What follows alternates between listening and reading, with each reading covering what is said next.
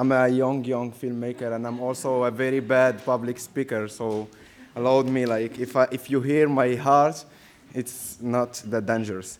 So, uh, I was very happy being uh, this morning in the exposition, and uh, it was very eye-opening. And I could, uh, I I could tackle more this idea of the global movement that the world uh, live today.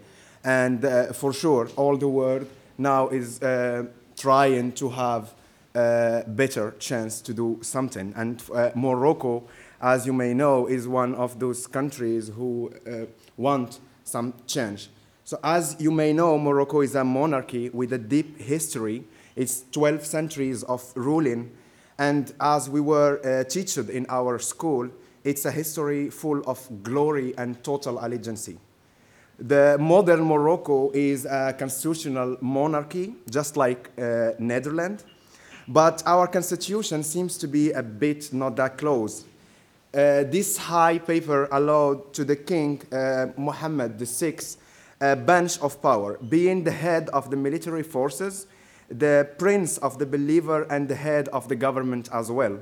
All this despite being a top businessman with a control over 30% of the Moroccan economy.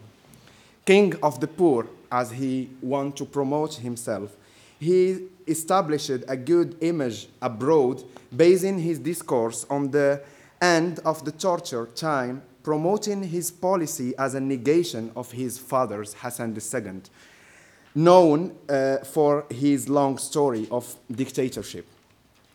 Moroccan, for the majority, are enjoying their land of colors since they don't have really the choice for a better existence.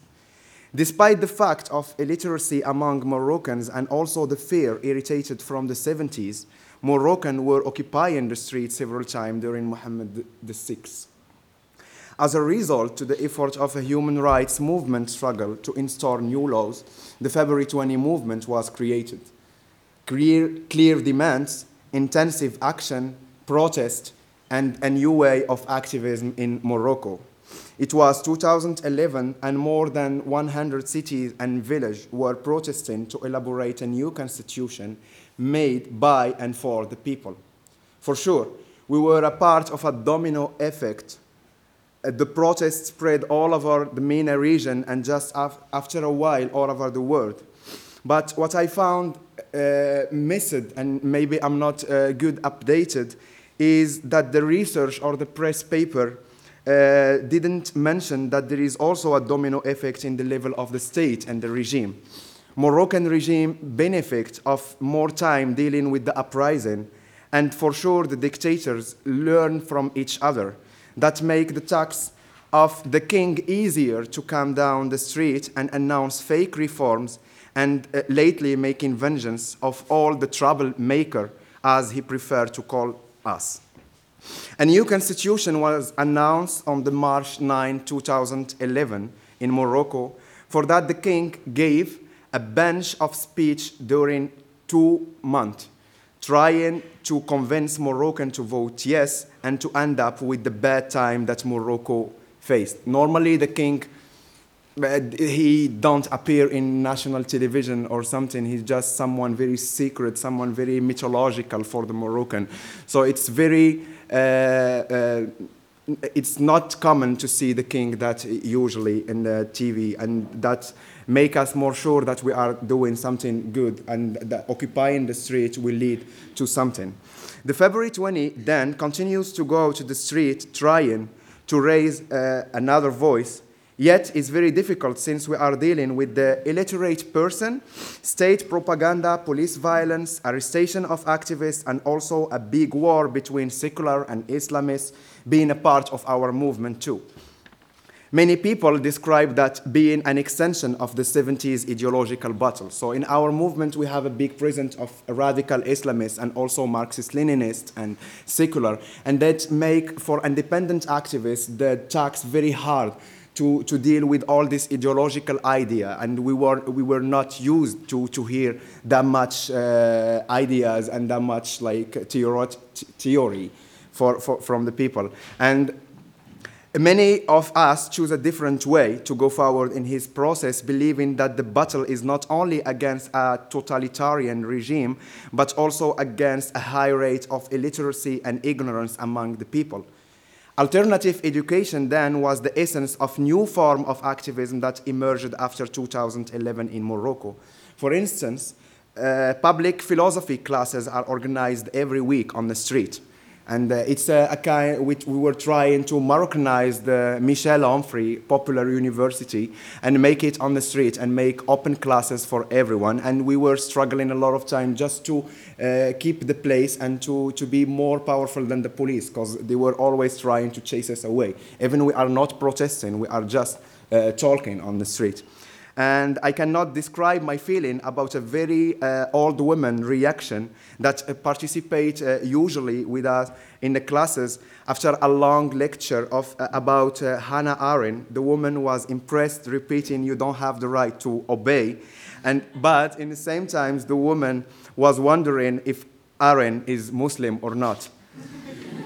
it seems quite difficult to talk about an Arab Spring in Morocco, but the hundred of unreported stories make of this country really an exception.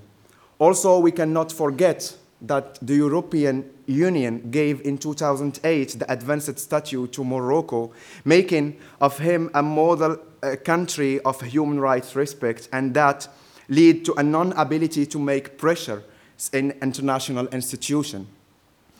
Today, we still arrest journalists for doing their job in Morocco. We still torture people who not share the government opinion. Today, we still lying on the public media, knowing that in all Morocco there is no private television. Propaganda leads for sure to censorship. And myself, I was censored in my country, being a filmmaker who has never seen, who has never watched his film in a cinema room in Morocco. My film are illegal just like a piece of a brown sticky hashish. but it's common in Morocco to censor filmmaker, uh, artist, or rap singer. But those person continues to film, to sing, to write, or to perform for the people, trying to raise more awareness. Even if their activities are against the law, they are civic, pacific, and they are elaborating new form of civil disobedience. If the Arab Spring is an earthquake that stepped down so many practices. Just keep in mind that some walls fall not during but after the earthquake. And this is our struggle today. It's to make more cracks on the wall of the palace. And let me just finish my talk with a video clip that I uh, just uh, made. Mm. And uh, the singer of this uh, clip he was arrested 15 months in Morocco because of his song. And maybe just uh, the, the clip will be released after a month, and maybe you will read on the news that the, this singer is arrested another time. So it's uh, the first time that I will show this. Linia, can you help me?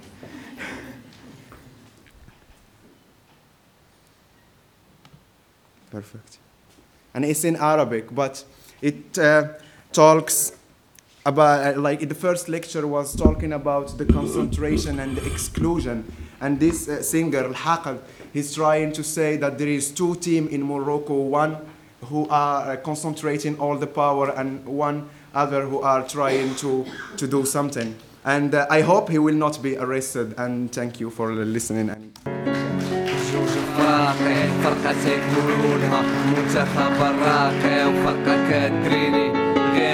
الصناقي جوج فراقي؟ غمض عينيك وماركي عندك تماركة. تولي ماركة؟ جوج فراقي؟ فرقة سيقولوا لها منتخب الراقي وفرقة كتريني غير بين الصناقي جوج فراقي؟ غمض عينيك وماركي عندك تماركة. تولي ماركة؟ شالوا الواقع.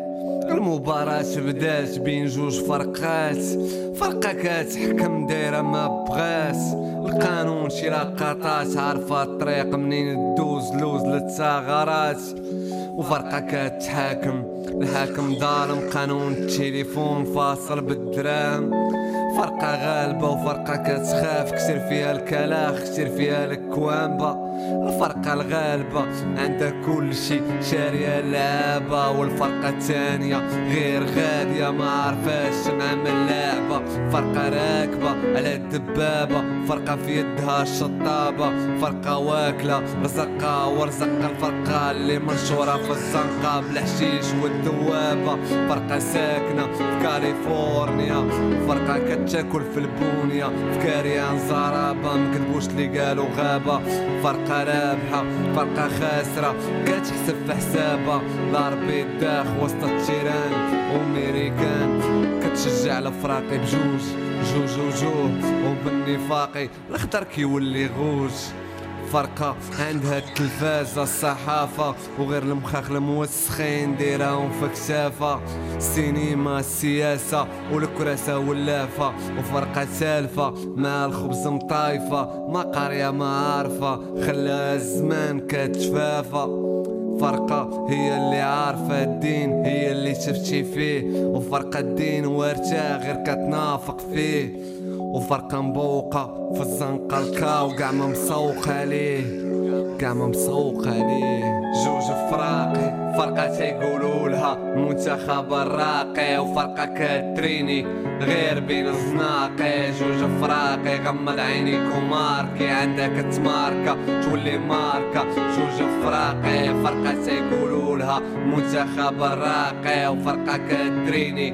غير بين الزناقي جوج فراقي غمض عينيك وماركي عندك تماركة. تولي ماركة جوج فراقي اوكا شوف فاميلي